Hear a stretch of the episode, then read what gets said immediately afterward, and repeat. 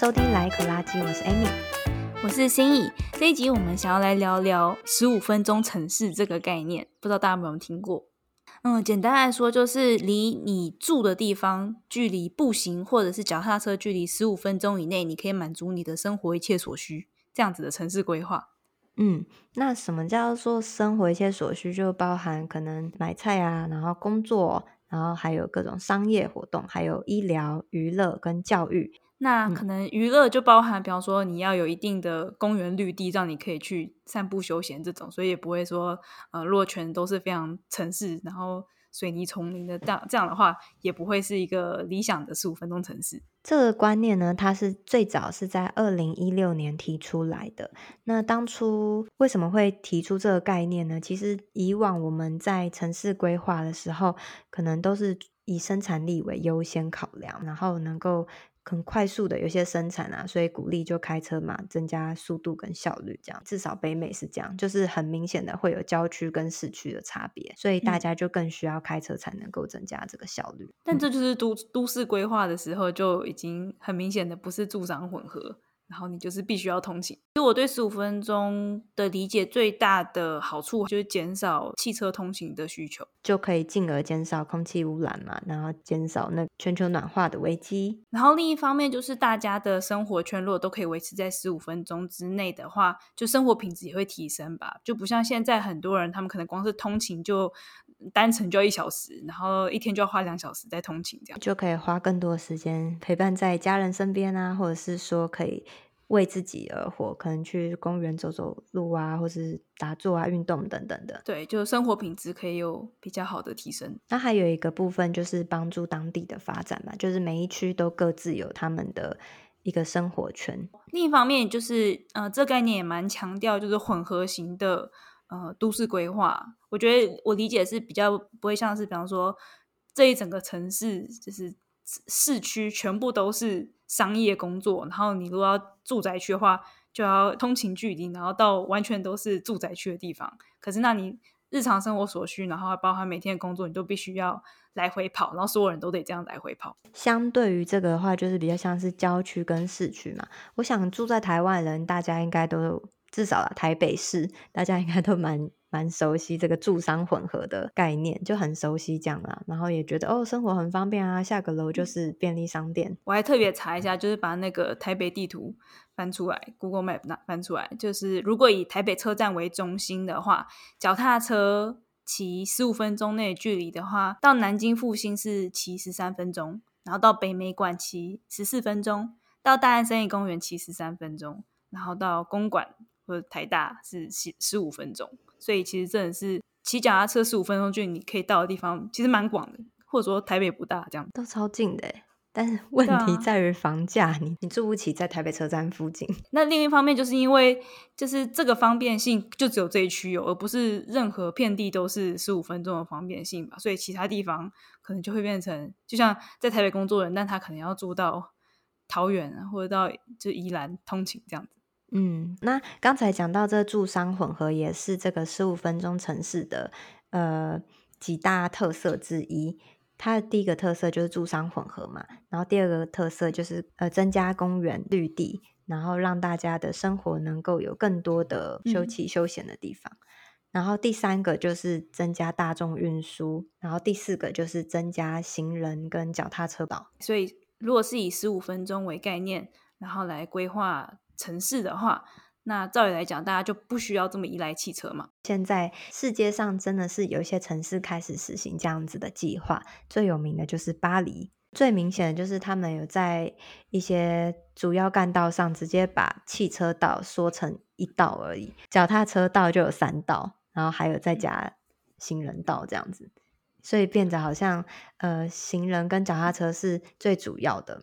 然后呢，就会发现说，骑脚踏车上班的人增加了百分之五十四，就是让使用者觉得骑脚踏车上班是一件很方便的事情，他们就会增加骑脚踏车上班的意愿。而且他们还把停车格都减少了。对，他是目标到二零二四年将消除六万格的私人的停车车位。而且他们为了全球暖化还有空气污染嘛，所以他们还有下定目标说，二零二四年的时候禁止柴油车。然后到二零三零年的时候要禁止汽油车，所以就是到时候如果有车的话，只能是电车这样子，又推的蛮用力的。然后好像是不是也是因为就是疫情期间的时候，然后可能大家都关在家里，所以可能大家也都体验一把所谓的在地化生活嘛，就是没有办法移动太远，但是你还是得活下去，所以买菜啊或者是上班都不能耽误嘛。对，所以呃，这个十五分钟城市。特别是在疫情期间的时候，有更加速它的发展。因为十五分钟城市还有一部分是要有更多的就是绿化空间嘛，所以巴黎他们也有，就是其实像那个台大也是，就是好像周末的时候，就等于也是当地居民的公园的这种感觉，然后都会看到妈妈带着小孩来校园内玩耍这样子。对啊，对啊，我们以前也会常放假的时候去台大里面。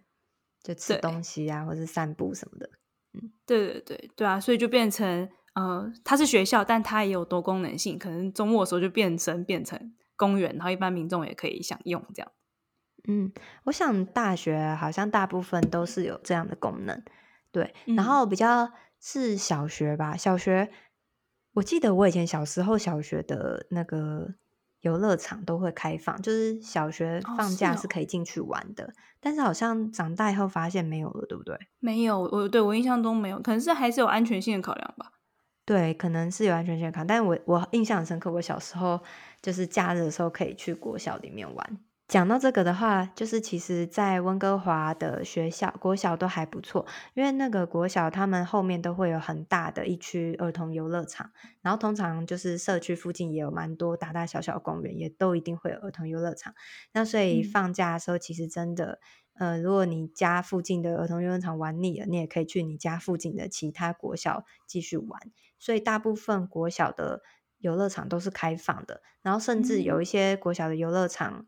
或是绿地，直接是跟附近的公园连在一起的哦，挺好的。嗯，对，其实我觉得这样好像有点危险哦。其实现在这样想一想，玩一玩就玩出去了，这样。对啊，中间下课时间不会被坏人带走吗？嗯，对，这样可能好，老师可能要特别留意关注一下。对，搬到美国这里之后，就会发现美国国小是不开放的，就觉得啊、哦呃，少了一个可以玩的地方。但可能也蛮好的啦，就是可以保护小孩的安全吧。好吧，那你们家附近有公园之类的吗？就是你们家小孩还有地方去玩吗？有啊有啊，还是大概走路可能两三分钟都哦，就有两个公园。好好，那挺好，那还是蛮方便的。我现在住的这个地方比较方便，所以有蛮多公园容易到达。那除了巴黎以外呢，还有其他城市，像是新加坡呢，他们也有在推动这类似的概念。然后他们是预计在二零四零年的时候做到一个二十分钟的城镇，二十分钟城镇。虽然我们今天主题是说十五分钟啊，但是也有蛮多其他国家是推出二十分钟。然后他们的二十分钟的概念是说，因为他们有做过统计研究，发现人就是可以接受的步行距离大概是八百公尺，然后这八百公尺大概是走路十分钟左右。这这么短吗？对，是 他们是这样说。所以说，如果你来回的话，就是就是二十分钟这样子。然后，所以他们都是推动二十分钟城镇这样。然后，像英国的爱丁堡啊，也是推动二十分钟社区啊，或者是墨尔本也是推动二十分钟实验城市计划。对，但哎，但如果是要算来回的话，这样它是半径十分钟的意思。对啊，这样比十五分钟还短，其实因为十五分钟应该是半径十五分钟。对。但是就是可能像我跟你吧，就是比较不喜欢开车或者就是或是不会开车的人，就其实觉得可能走路二十几分钟甚至三十分钟以内都还算是很 OK 的距离，对吧？我我其实我们以前住在费城的时候，我们的走路距离是五十分钟以内都很 OK。嗯，哦，那真的有点远，五十分钟我可能没办法，因为想到来回要两个小时，就觉得头很大。哦、但是但我们是单程啦。就是五十分，哦，我们会走五十分钟，然后去那个华人市场买菜，但是买完菜很重，所以就会搭 Uber 回家这样。哦，了解。然后我自己呃还蛮有感的，对于那八百公尺，嗯，我通常就是打开 Google Map，可能我要看说我要去什么地方的时候，然后我看它大概七，它大概七百多公尺，我就觉得嗯，这是一个非常可行的距离。所以我一直印象很深刻，就是七百公尺是非常棒的距离。所以我看到就是好几篇新闻都有讲到说，哦，这个八百公尺是十分钟。我说，哦，原来是这样。对，我就差不多喜欢这个距离的步行。对，就走路十分钟，好，蛮合理的。讲到这么多城市，那台湾现在也有推动这样子的都市计划吗？嗯，比较多看到的新闻是在说，基隆似乎有想要推动这样子的计划。那它主要的呃重点施政计划就是希望学校跟社区的环境是可以整合的，就有点像是我们刚才所讲的，呃，可以把学校的资源、学校的公园绿地呢，供社区民众使用。所以网络上就还蛮多基隆跟各个城市的比较，看看有没有办法也可以成为这种十五分钟城市。对，但是好像。没有看到太多，但是我本身也很少回台湾，然后也不住基隆，所以我也不知道说。难说，对，我也难说。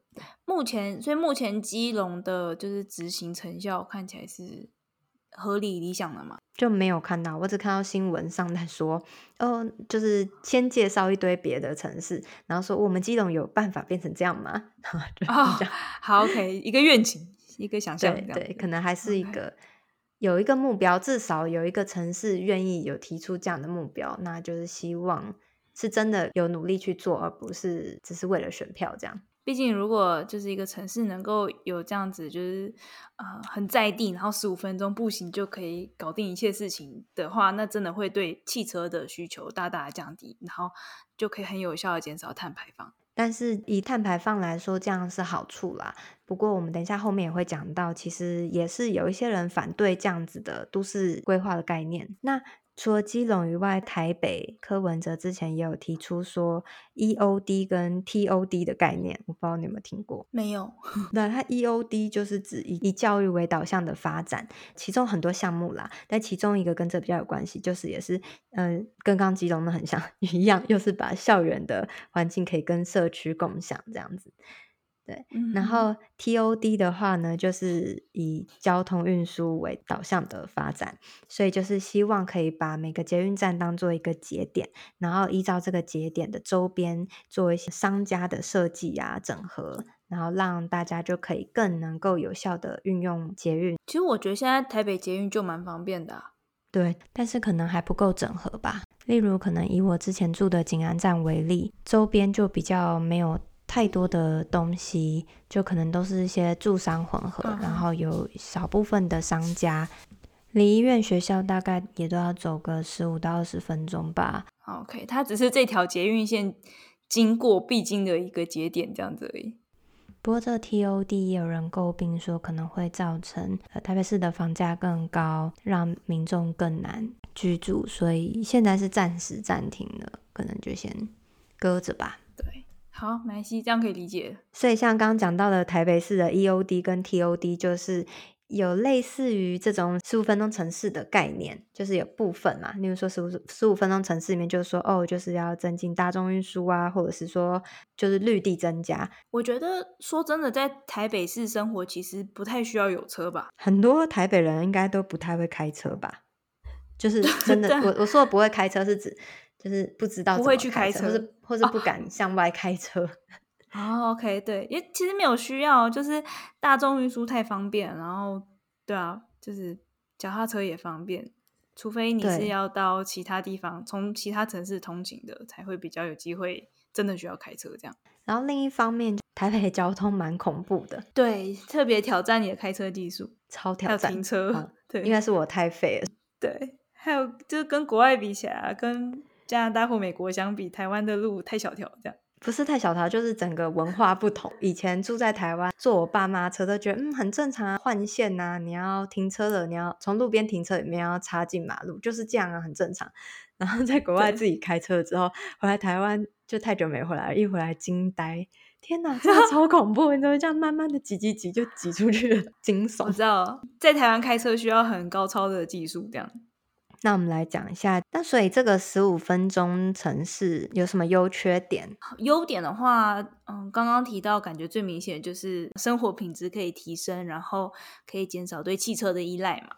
那减少对汽车的依赖，那就是可以在交通方面的碳排放就能降低。这样子，我觉得还有一个就是大家减少对汽车的依赖的停车场就可以减少吧。我觉得停车场这个东西其实，嗯，有时候感觉很重要，但是有时候感觉又蛮没用的。因为当没有车停的时候，它就是一大块空地在那边，嗯、然后是水泥地，没有办法拿来。种东西啊，或者住人啊什么的，就会很可惜啊。是不是？我好像有看到这样的，就是巴黎的规划原本也是，那可能停车空间就可以把它变成城市农农地之类的这种规划。对对，所以其实如果可以把各个大大小小停车场都拿掉的话，我想应该可以增加蛮多空地，对啊，就是可以拿去做很多可能比停车场更好的用途。汽车依赖减少的话，当然就是空污可以下降嘛。我想空污大家都蛮有感的，就是 PM 二点五的危害，就是我们应该也不用多说了，对啊。但是我有看到，就是在环保署的空气品质监测调查里面会发现说，哦，其实，在台湾呢、啊，你交通所造成的空气污染大概占了百分之三十到三十七。然后这个比例其实蛮大的，嗯，是比那种钢铁业跟电力业所产生的空污都还要高哦。好，OK，就交通真的是那个空污的一大贡献来源，这样。对，嗯，可能因为前一阵子比较少回台湾，然后这次一回来台湾的时候，就会非常有感觉的，台湾的空气真的还蛮不好的，就是天空。嗯，总是会有一点雾雾的，但我不晓得这个是跟可能台湾气候的关系，嗯、就是水汽比较重，它那个雾雾闷闷的，然后还有空气真的都不是很清新。嗯嗯，有时候想想，在台湾生活没有一个干净的空气，能够呼吸新鲜的空气，应该是人很重要的基本的权利。这样。对啊，对啊，所以有时候就觉得，就是对于这件事情很难过，真的还蛮希望如果。可以不要那么多空污就好，那是不是大家能够减少汽机车的使用？但是真的很难，尤其是机车，机车很方便。对，讲到这个，嗯、就是台湾的机车实在是太方便了。就是在国外可能并不是，嗯、呃，这么多机车，大家要么就是走路、脚踏车或者汽车，所以不会有一个中间的机车这种选项。但是在台湾，其实很多可能以外国人眼光来看。这么完全是走路距离的，但他们会骑机车。我觉得可能是什么都要讲求效率吧，所以大家都不想要走路，嗯、就骑机车会更快一点。而且真的还有一个，就是我们之前也一直讨论过，因为台湾真的很热，有时候你走路到那边已经 汗流 全身湿了吧，所以还不如骑机车可能快一点。但是有没有办法？台湾现在不是也在推电动机车嘛？然后说国外有最近也很流行电动脚踏车。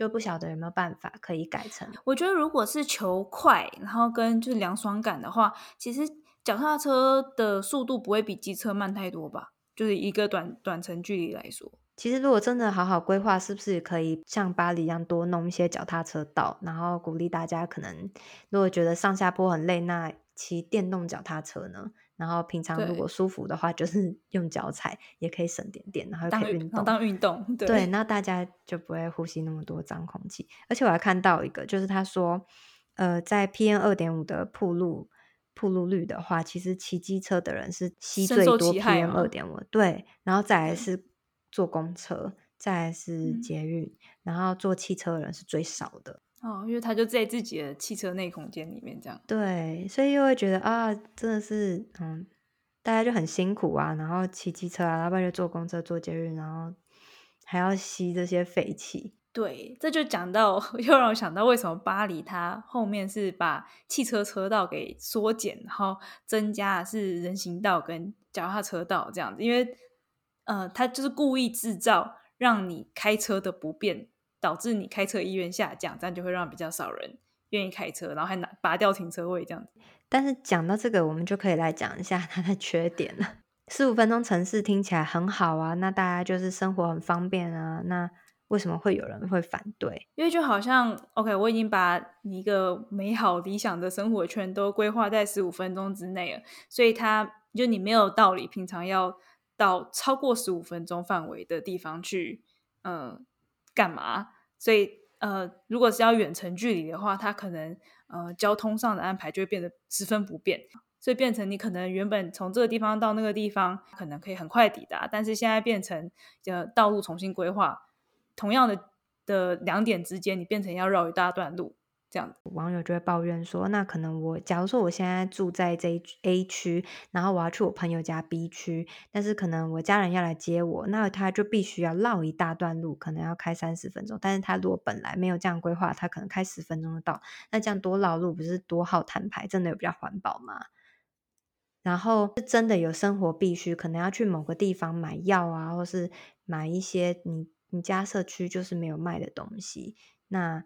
他就势必要付出比别人多的成本，他就没办法走路到，那他一定就每次要这样开车，然后又很不方便的到。我我其实也有看到，就是十五分钟的城市的概念，也是，呃，可能需要依赖于某种程度的数位化，或者说智慧城市，网购是要方便的。比方说，像你刚才说很难买到东西，那他可能可以用订购的方式，然后就直接送到他家门口，那就会变成他不需要这样舟车劳顿。嗯，对，这或许也是一个办法。哎，可是他是说要买药，就是可能是要买一些药或者看病。那像要有处方这样子吗？应该药物是没有办法在网络上买的。对，或者就是变成要搭配，因为就是 COVID 期间其实也有线上看诊这种东西嘛，视讯看诊。既然有视讯看诊，那视讯给处方药应该也不是太困难的事情。我觉得他这应该说特殊的药吧.对，就是总是会有一些有一些罕见的病啊，那不是总。总不可能每个地方都有，就是你总是要得去一些比较远一点的地方才能够弄到一些东西。那反正不限，就是以这个买药的例子，那其他可能也有一些你偶尔会需要，就是得跑到这么远的地方的例子，那那个交通远距的交通就会没那么方便。然后我有看到有人说，其实像这样十五分钟的呃城市规划，对于工作其实还是有困难啊？是吗？就不一定你住了这个十五分钟车程里面就有符合你期待的工作吧，对啊，所以可能就比比较需要仰赖在家工作、远端工作之类的，嗯、对啊，就会比较我觉得很困难啊，工作这部分是蛮困难的。对，我觉得工作还是会比较受限，但是嗯，可能我很乐观，就是觉得 COVID 疫情之后，就是很多公司都对远端工作的。就是弹性变得更大，对，很多东西都变成上线化了。这样，那另外还有一个部分，就是有人会提到说，这样子会不会变成有点，嗯，丧失了机会平等，然后或是说可能会形成某一些那种特权的区域啊、特权的种族啊等等，例如说可能。对啊，其实现在也是有啊，像是什么蛋黄区，但至少现在可能其他人也是很容易就可以开车过去啊。但是好像变成这样子了之后，是不是大家开车就比较不容易？对，或者除非都市规划的时候，就还是得保留，比方说车道缩减，但是得还是得保留，就是如果有偶尔的远距需求，它但还是能够方便到达的。其实我觉得这个最重要，真的是看那个城市该怎么设计。如果说真的有很好的配套的大众运输工具的话，那我想可能就可以减少很多麻烦。好，那所以今天跟大家介绍这个十五分钟城市的概念，不知道大家觉得如何呢？呃，我自己是觉得蛮理想的，就是我自己在找房子的时候，也都是以可能类似的概念为主，就是步行距离内都要买菜方便啊，然后大众运输要方便这样子。像我们家现在位置可能。嗯，五分钟、十分钟就可以走到捷运站，然后二十分钟可以走到图书馆，这样。嗯，然后可能因为我们也没没开车吧，目前为止，所以对十五分钟城市的担忧，我们目前是也还没有。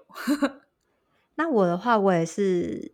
还蛮喜欢十五分钟这个概念。呃，我们前阵子搬家也是找房子，我们也是都找我们的住家要离学校、公司买菜都近的。而且我也不喜欢开车，所以我真的不想要就是开车到很远地方。但是在美国，他们其实还蛮多住宅区，尤尤其是如果你治安要好的话，真的就是纯住宅区，然后附近就没有什么超市。嗯、但是我现在签了之后，就会发现啊，我们家这边的住宅区旁边的那个超市，他卖东西超级贵的。就在 Google Google 的那个评论上面，这是三颗钱钱，是像 Whole Whole Foods 是三颗钱钱吗？哦，你知道吗？Whole Foods 我以前觉得超贵，然后我现在就是 常去我们家那间之后，我上去 Whole Foods，我觉得 Foods 真便宜，真假的？天哪！对，好，OK，超级贵，好像别人说我为了要维持这十五分钟，但是如果这个我十五分钟社区里面有一些东西是我比较不喜欢，然后我就必须被迫妥协，就只能困在这里的样子。嗯，OK。如果说以后去别的地方，然后开车又很不方便，那我就只能被迫买这很贵的、很贵的蔬菜水果，就没有选择这样。嗯，就我们家附近还有个绿地步道，几乎贯穿整个城市，所以我们一开始搬进来的时候都很开心啊，就是假日的时候都会去走啊，骑脚踏车啊什么的，然后还是觉得很幸福。但是真的逛久了之后，就会发现就是这样子了。如果说你每个，如果说你每个周末假日就是只在这一区混，真的会蛮无聊的。对，然后就会还是会最后还是会想要开车。去外面走走啊！当然，我们这边附近是没有地铁的，所以就可能还是会想要开车。然后在美国这边，如果你没有车的话，很多地方很难到。好，所以看起来，如果城市们想要转型成十五分钟城市的话，嗯，会需要很谨慎的规划，然后要要好好就是落实执行，不然的话会变成反而变得不方便。原本的想要让它变成方便的美意就达不到。那这一集就是我们对十五分钟城市的介绍。然后，嗯，因为听到这个概念觉得非常有趣，所以就想说可以介绍给大家，希望大家也会觉得，嗯，蛮有收获的。那如果你是住在美国的人呢，其实有一个就是应用程式嘛，就是嗯，也有网址啊，就你可以输入，然后到这个网页上去搜寻，呃，输入你家的地址，然后看看你家是否有符合十五分钟城市的。呃，这个定义，呃，他会帮你计算在十五分钟或二十分钟脚程之内，是不是有可以买菜的地方，然后有学校，然后有医疗，然后有嗯，就是大众运输跟。呃，文化休闲这些，我有试过这个 app 了，我觉得蛮有趣的。只是我一开始如果是打家里的邮递区号的话，他会给我整个大区，然后就说：“哦，恭喜你，你有符合这个条件。”我就想说没有吧。然后后来我在打详细地址的时候，发现他说：“哦，没有，你你只达到了三个条件而已。”所以其实我们家这里还没有达到十五分钟的标准。OK，就是有点太太偏僻，是这样吗？嗯。他上次说好像我没有学校吧，可是我旁边明明就有一个国小，oh. 所以我不晓得他 他可能国小不算，嗯，要可能高中、oh, okay. 不晓得高中对国中，因为我们附近也有一个大学，所以我不知道他这到底什么标准。OK，好，我也是，我有输入我们之前住在费城的地址，然后我们之前那个地址是有符合十五分钟的要求的，虽然我们的步行距离都是三十分钟以上，嗯。好，那所以他也是很 匪夷所思的啊！他十五分钟是骑脚踏车也算吧？哦，没有没有，他的十五分钟真的是十五分钟，因为他在地图上就是很小一块。好，那无论如何，如果你是住在美国，然后你呃对这个有兴趣，想要算一下你住的地方有没有符合这个十五分钟城市的标准的话呢，我们会把这个网页的连接附在就是这一集的说明栏里面。好。那这集的内容，如果你喜欢的话，也欢迎听听看我们这个节目的其他集内容。那我们这个节目呢，主要是介绍环保生活实践相关，我们也会介绍一些环保相关的概念。那喜欢我们的话，欢迎到 Apple Podcast 帮我们点五星评分加留言。嗯，那如果想要找到我们的话，最方便的地方还是我们的 IG，我们的 IG 账号是 Laiecology L A I E C O L O G Y，我们的 email 是 Laiecology L A I E C O L O G Y at gmail.com。嗯，那如果是合作的话，请就是寄 email，比较不会被我们漏接这样。嗯，好，那就谢谢大家的收听，我们下次再见喽。嗯，下回见，拜拜，拜拜。